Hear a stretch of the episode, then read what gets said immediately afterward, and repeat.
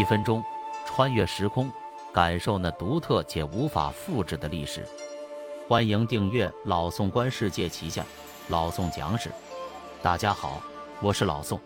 今天我们聊下六岁登基的同治皇帝为什么死后五年才入葬。惠陵是清朝入关后第八帝同治皇帝的陵寝，位于清东陵境内的双山峪。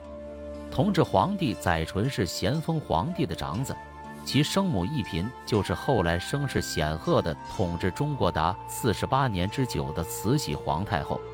载淳六岁即皇帝位，因年幼由慈安、慈禧两太后垂帘听政。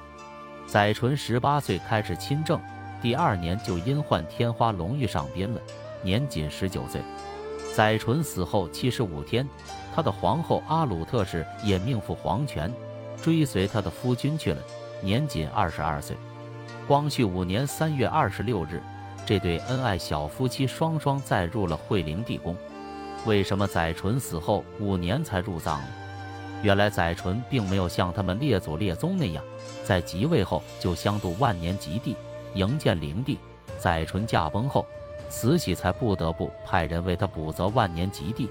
被派出的相度大臣有恭亲王奕欣、醇亲王奕轩、左都御史奎陵。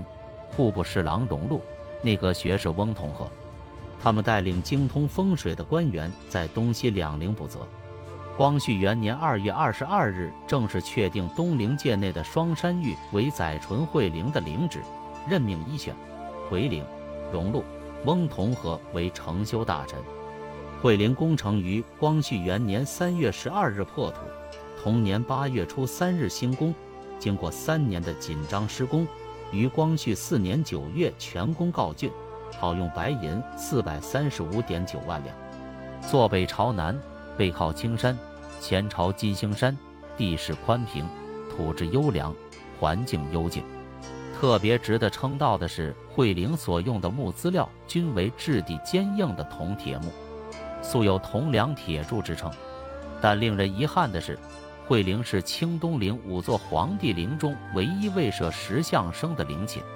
为什么惠陵不见石像生？是因为载淳在位时间短吗？不是，因为他父亲咸丰皇帝在位十一年，比他还短，而定陵却建了石像生。是因为他太短命了吗？也不是，因为历代陵制，石像生与享年均无关系。根据清宫档案记载。桂陵的最初设计方案中曾设有五对石像生，神鹿与孝陵相接。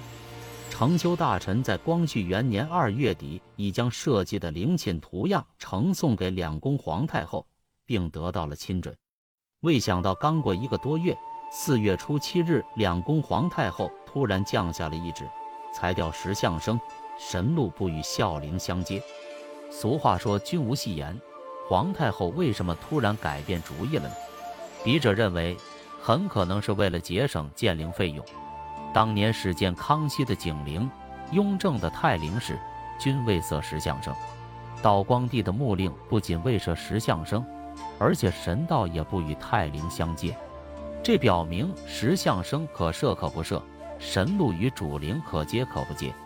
清朝到了光绪年间，清政府财政紧张。国库空虚，光绪元年，慈安陵和慈禧陵已开工两年，正处于关键时刻。同治帝停灵待葬，正在大丧期间。阿鲁特皇后刚刚宾天，正在大办丧事。耗银似水，使清政府财政雪上加霜。仅裁撤通向孝陵的神木一项，就可省银二十万两，加上裁掉石像生一项，其银数更为可观。这对于缓解清政府紧张的财政，无疑会起到巨大作用。两宫皇太后是否出于这种考虑呢？好，本期的分享到这里就结束了。如果您喜欢老宋讲史这个专辑，不妨给老宋订阅点赞一下。如果您能给这个专辑五星好评，并投出宝贵的月票，那就更加感激不尽了。谢谢大家，我们下期再会。